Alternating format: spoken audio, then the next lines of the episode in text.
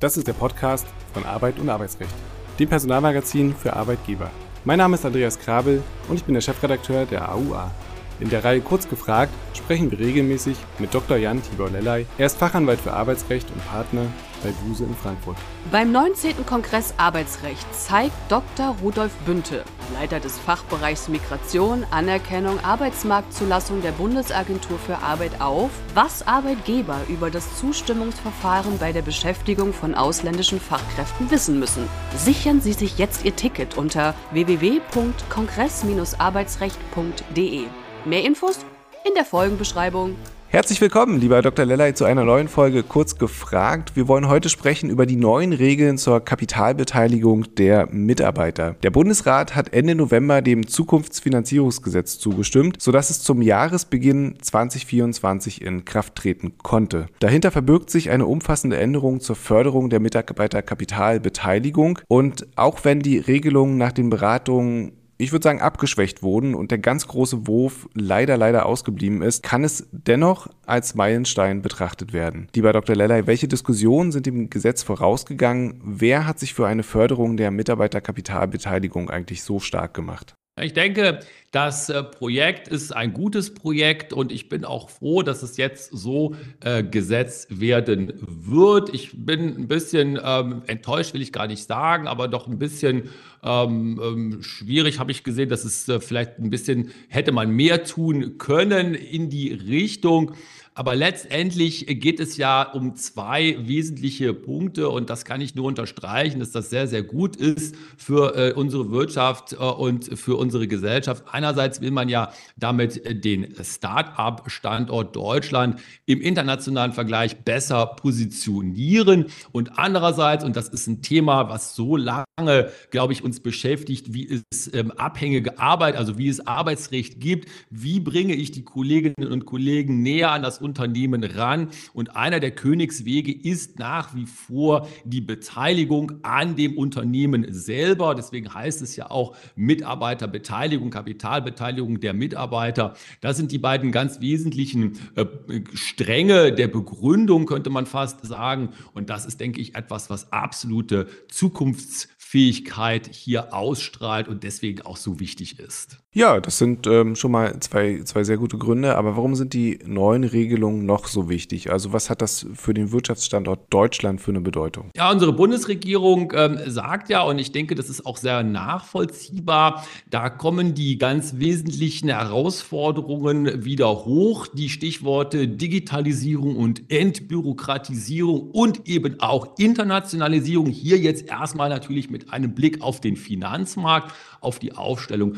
Deutschlands im internationalen Finanzmarkt in, äh, die Attraktivität für Investoren aus dem Ausland. Das heißt also, hier will man eine äh, Attraktivität für Kapitalanlagen steigern. Und das hat natürlich auch für uns als äh, Gesellschaft, als Wirtschaftsstandort äh, eine sehr große äh, Bedeutung und B, äh, dient es auch natürlich dem internationalen Ansehen. Das ist also nicht nur der reine Kommerz, wenn man das mal so sagen will, sondern eben auch das Standing Ranking des Wirtschaftsstandorts Deutschland in der Welt äh, und in einer Welt, die ja, naja, man muss sagen, unübersichtlicher wird. Und da tut man sicherlich gut daran, die eigene Außenwirkung, um das mal so zu sagen, zu verbessern. Dann lassen Sie uns mal reingehen ins Gesetz. Was wurde konkret vereinbart und was sind die wichtigsten Neuerungen? Ich denke, man kann das ganz gut äh, aufteilen, wenn man sich das in drei Bereiche anschaut. Das ist einmal der Bereich Gesellschaftsrecht dann der Bereich Kapitalmarktrecht und dann ist ja fast unvermeidlich, muss man sagen, Steuern zahlen muss man überall. Die steuerrechtlichen Regelungen, die sich damit ähm, verbinden. Es ist also so, dass es erstmal steuerliche Rahmenbedingungen geben wird, die für Mitarbeiterkapitalbeteiligungen das ein erleichtertes Umfeld in Unternehmen schaffen. Es soll also leichter werden, Mitarbeiter zu ähm, beteiligen. Gleichzeitig sorgt das Gesetz dann auch für einen leichteren Zugang zum Kapitalmarkt.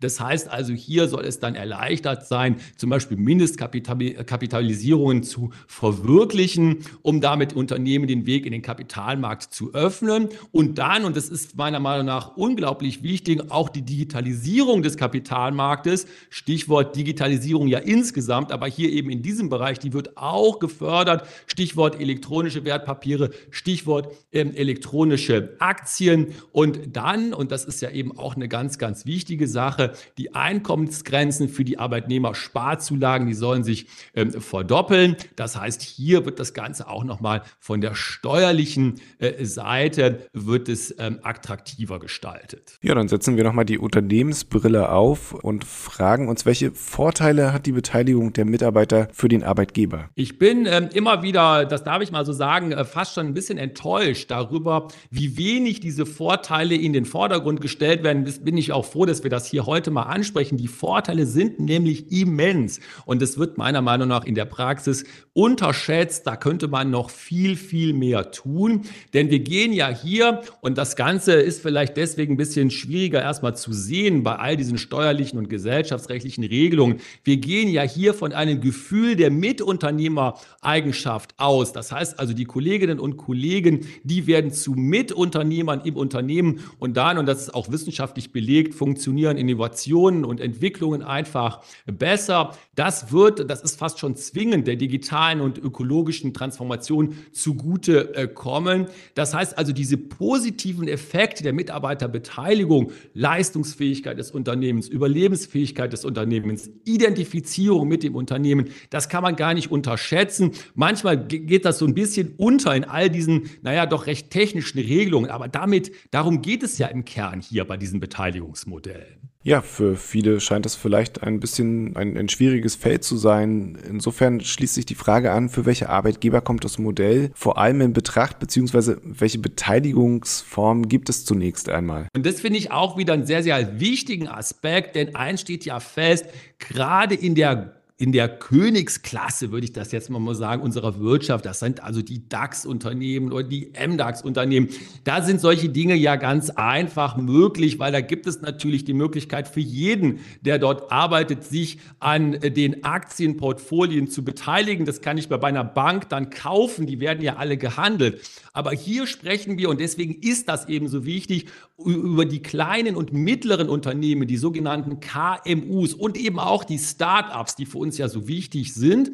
Und da ist es dann eben so, dass wir nicht über diese berühmten Stock-Option-Programme sprechen, die man manchmal ja aus so Medien kennt, sondern über andere Dinge, wie zum Beispiel Mitarbeiterdarlehen, wie zum Beispiel stille Beteiligungen, wie zum Beispiel Genussrechte, wie zum Beispiel virtuelle Beteiligungen, wie zum Beispiel Belegschaftsaktien, also zu äh, trennen von der Beteiligung am, am Kapitalmarkt. Das ist also hier eine Zielgruppe, die da erschlossen werden soll, die KMUs, die kleinen und mittleren Unternehmen. Ja, und für alle, für die das wirklich noch ein unbekanntes Feld ist, lassen wir uns zwei gängige Beteiligungsformen einmal exemplarisch herausgreifen. Können Sie da die Vorteile beschreiben und äh, erklären, worum es sich genau handelt? Ja, meine beiden Lieblingsformen äh, sind äh, die äh, stille Beteiligung und die virtuelle Beteiligung. Ganz kurz zu der stillen Beteiligung. Das ist meiner Meinung nach der klassische Mittelstandsansatz. Da wird den Mitarbeitern zwar kein gesellschaftsrechtliches Mitspracherecht eingeräumt, aber Informationsrechte, starke Informationsrechte, das ist also zum Beispiel bei Familienunternehmen, bei familiengeführten Unternehmen, kann das eine sehr, sehr große Rolle spielen. Und die stillen Beteiligungen führen dann dazu, dass die Beschäftigten sowohl am Gewinn als auch am Verlust beteiligt sind, treten aber nicht nach außen als Gesellschaft Gesellschafter aus, müssen, auf, müssen sich das also nicht in Anführungszeichen anhängen. Und ähm, die ähm, sag ich mal, ganz fachgerechte Terminologie sagt immer, dass die stille Beteiligung eine Mischform ist zwischen Eigen- und Fremdkapital. Das ist also eine typische mittelstandsorientierte Vorgehensweise und mittelstandsorientierter Ansatz. Virtuelle Beteiligung, wie gesagt, meine zweite Lieblingsform hier. Da erhalten die Kolleginnen und Kollegen keine echten Anteile, sondern lediglich Vermögensrechte, nicht so starke Informations- und Kontrollrechte.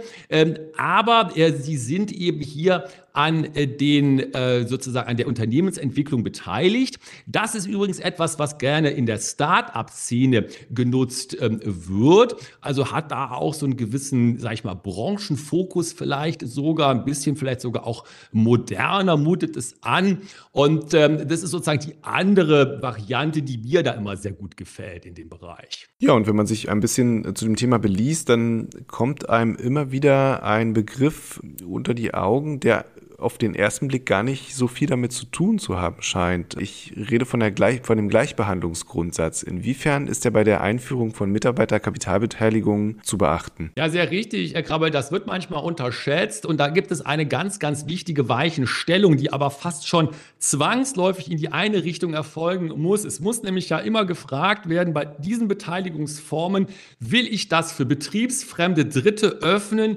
ja oder nein? Und in diesen Fällen, über die wir hier sprechen, wird die Frage ja meistens mit Nein beantwortet. Man sagt nämlich Nein, ich möchte es nicht für betriebsfremde Dritte äh, öffnen, ähm, denn ich will ja gerade meine Mitarbeiter beteiligen. Ist es eine Mitarbeiterbeteiligung? Das ist ja auch mein Ziel, diese Leute ans Unternehmen zu binden, die Kolleginnen und Kollegen zu binden. Und dann kommt das allgemeine Gleichbehandlungsgesetz, uns wohlbekannt aus anderen Zusammenhängen im Arbeitsrecht, das AGG, das kommt dann hier in die Arena sozusagen rein rein und dementsprechend müssen dann zum Beispiel allen Mitarbeitern diese Angebote gemacht werden oder wenn man es nicht macht, dann muss man das eben nach den Vorgaben der Gleichbehandlung auch rechtfertigen können und das ist eben hier schon ein wichtiger Punkt. Ja, und wer noch fehlt in der Arena, das ist die Arbeitnehmervertretung. Welche Mitbestimmungsrechte hat denn der Betriebsrat bei den verschiedenen Beteiligungsformen? Ja, die äh, Beteiligungsformen, äh, erstmal, wenn man das Ganze sich gesellschaftsrechtlich anguckt, dann gibt es natürlich überhaupt gar keine Mitbestimmung, äh, weil das Betriebsverfassungsrecht sich ja zu Recht, das BTVG sich für gesellschaftsrechtliche Zusammenhänge fast nie interessiert. Aber, aber